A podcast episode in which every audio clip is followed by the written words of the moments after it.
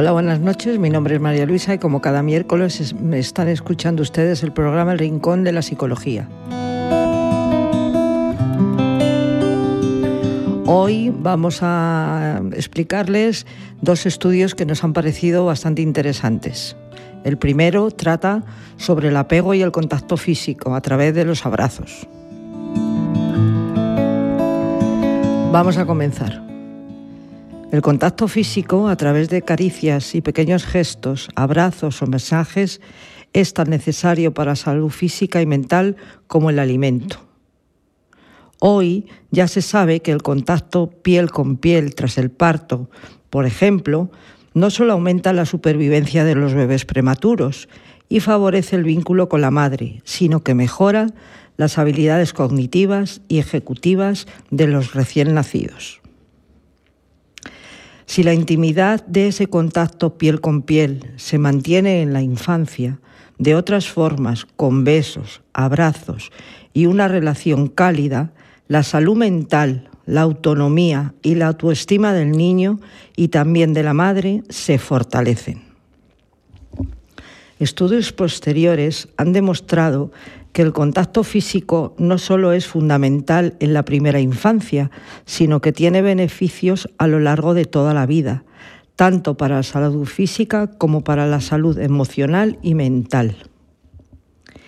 El hábito que ayuda a la felicidad y a la autoestima son los abrazos, una gran forma de favorecer ese contacto físico tan necesario para niños y adultos solo resultan agradables, sino que permiten expresar con nuestro cuerpo, sin necesidad de palabras, sentimientos de afecto, apoyo, consuelo y alegría.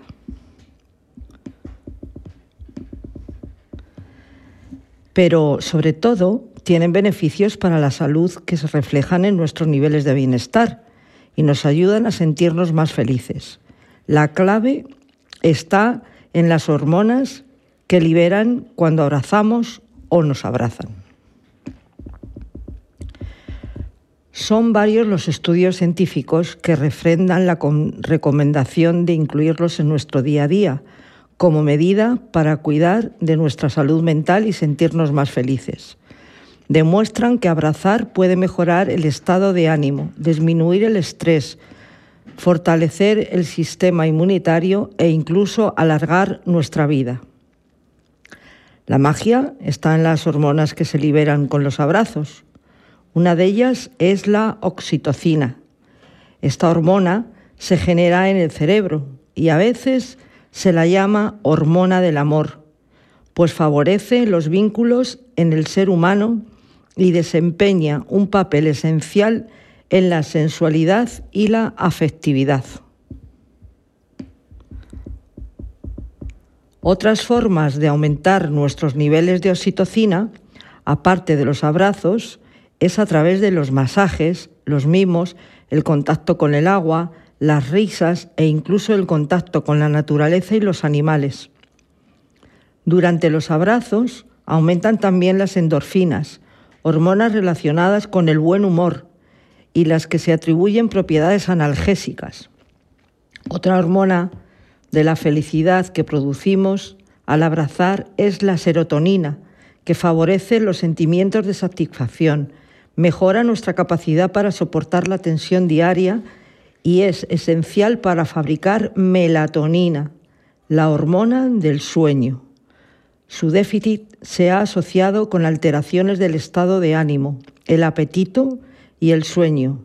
En cambio, unos niveles altos favorecen la calma, la paciencia, el autocontrol, la sociabilidad, la adaptabilidad y la autoestima. Los abrazos también pueden favorecer la cooperación, la generosidad y la gratitud, que son valores esenciales para una convivencia armoniosa y una vida social favorable. En un estudio científico de la Universidad de Harvard sostienen que la calidad de las relaciones que uno tiene es un factor determinante para considerarse feliz. Las personas más vinculadas a sus amigos y su familia viven más, disfrutan de mejor salud y cumplen más sus objetivos vitales. Hay diferentes formas de abrazarse y no se abraza igual en una relación romántica que en una relación de trabajo o en un momento en que se intenta consolar a alguien que pasa por un mal momento. Los abrazos más agradables son los que se realizan cruzando los brazos, ejerciendo una presión media y duran entre 5 y 10 segundos. Hasta aquí nuestro primer estudio. Y antes de comenzar con el segundo estudio, vamos a escuchar unos minutos musicales.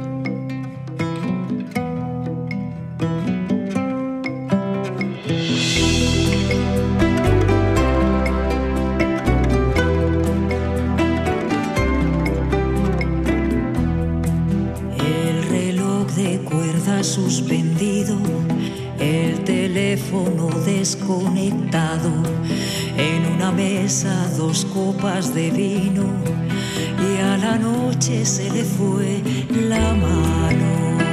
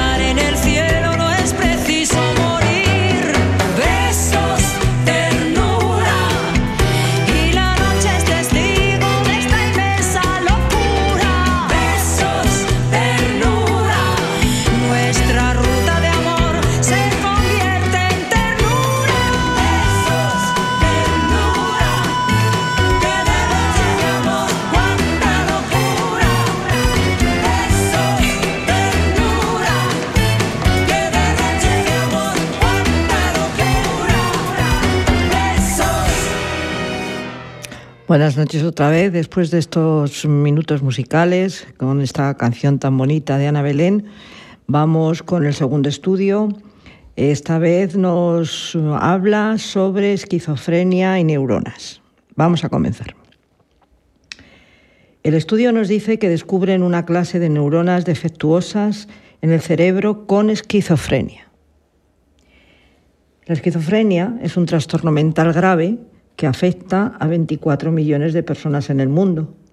Se caracteriza por un conjunto de síntomas como alucinaciones, ideas delirantes, alteración de la conducta, o trastornos del movimiento, pero también puede derivar en aislamiento social, pérdida de respuesta emocional y de la intensidad de la expresión. Ahora, un estudio publicado en Psiquiatría Europea y llevado a cabo investigadores del Instituto de Salud Mental del Hospital del Mar y de Cibersan explica que hay detrás del cerebro de estos pacientes que no sean capaces de filtrar de forma correcta la información que le llega del exterior. Así, el equipo apunta a un defecto en una línea concreta de neuronas, como el origen de esta disfunción que provoca una visión distorsionada de la realidad, hecho que deriva en los síntomas asociados. Las neuronas con función inhabilitadora, las neuronas del sistema GABA, se encuentran en todas las entradas sensoriales del cerebro, el sistema visual, el gusto, el olfativo, el auditivo y el tacto, pero también en el sistema emocional, que gestiona las emociones, y en el área donde se desarrolla el pensamiento razonado y en la parte encargada del lenguaje. El defecto en las neuronas inhibidoras hace que en el cerebro de las personas con esquizofrenia se produzca una distorsión de la realidad y puede explicar la mayoría de los síntomas de la enfermedad, tanto los cognitivos como los emocionales, sostiene Laura Blanco Hinojo, autora principal del estudio.